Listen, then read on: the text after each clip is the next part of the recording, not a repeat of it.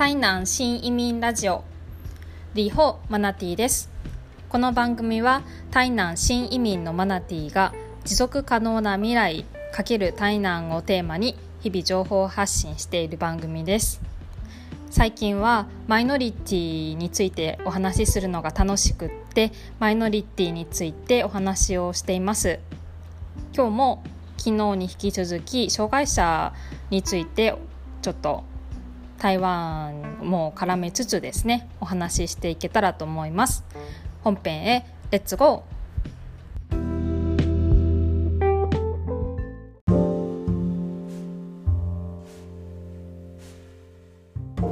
チャプター1大学生活をエンジョイ。今回の内容は私の体験がメインですが相当に私の主観が入っていると思うのであらかじめご了承ください。私は2013年から14年にかけて台北の割と有名な私立の大学に1年間の交換留学をしていました。その時せっかく台湾の大学の本科生という身分を獲得したんだからこの身分をフル活用しようって思ったんです。大学のいくつかのクラブや部活のようなもんですねに参加していました。その中で手話クラブというのがあってとっても楽しくて友達もできました。手話クラブには聴覚障害者当事者の生徒も所属していました。このクラブではたくさんのものを見させてもらいましたしなんか世界がパッと広がったって感覚がありました。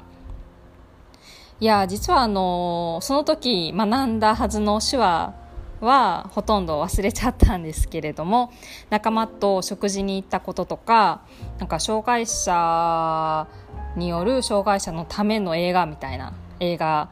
を新兵士が作っててそれを見に行ったこととかいろんなイベントに誘われたこととかはすごく覚えています。日本の大学って私は田舎の私立大学でしたからちょっと大きな大学がどういう今事情なのかってわからないんですが障害者の生徒に会うことって日本の大学の中ではほとんどなかったんですよね。台湾のその台北の大学に行くと障害者でもある大学生はもう本当大学生活をエンジョイしてましたね。台湾はアメリカのように留学制度が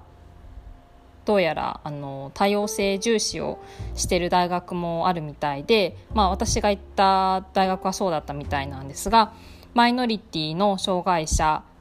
えー、原住民なんかへの入学の優遇措置がされているようでした。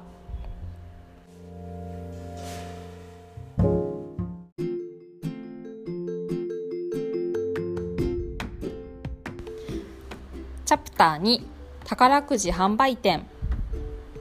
台湾ではどんな街に行っても大抵黄色の看板や黄色の内装の宝くじ販売店が見られます。これは障害者や原住民低所得家庭など社会的弱者にあたる人が販売できる宝くじを売っているお店なんです。まあ、一つの社会福祉活動的な要素を含んでいる、まあ、ビジネスですね。店舗でなくっても道端で屋台みたいにカラフルな宝くじを売っていることもあります。もしあの台北に旅行に行かれたことがある方だったらあの夜市が並んでいる地域に行くと夜市のこう入り口出入り口の辺りなんかでよくカラフルななんか売ってるなみたいなのがあったら、まあ、それその宝くじかなって思います。大きな野球やサッカーの試合の前なんかには宝くじ販売店は繁盛しています。私もお友達の家に行ってサッカーワールドカップを観戦したっていうことがあったんですが友達はみんなあのサッカーの試合が始まる前に宝くじ販売店に行ってどっちのチームが勝つかっていうのをかけてました。まあ、本当安い金額からかけられるので結構盛り上がっちゃうんですよね。はい、あとあの宝くじ販売店で行くと、まあ、ちょっと関連して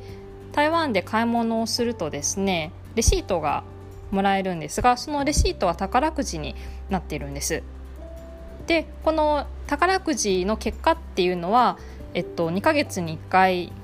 公開されるんですがこのレシートをですねあのレジ横とかなんか街中で募金を呼びかけているあのその箱なんかに入れるとですねそのレシートがもし宝くじに当たったらその金額そのままあの慈善団体なんかに寄付っていう流れになるっていうのも台湾の一つの特徴ですね。とても面白い仕組みだなって思っています。ではまた次回再会。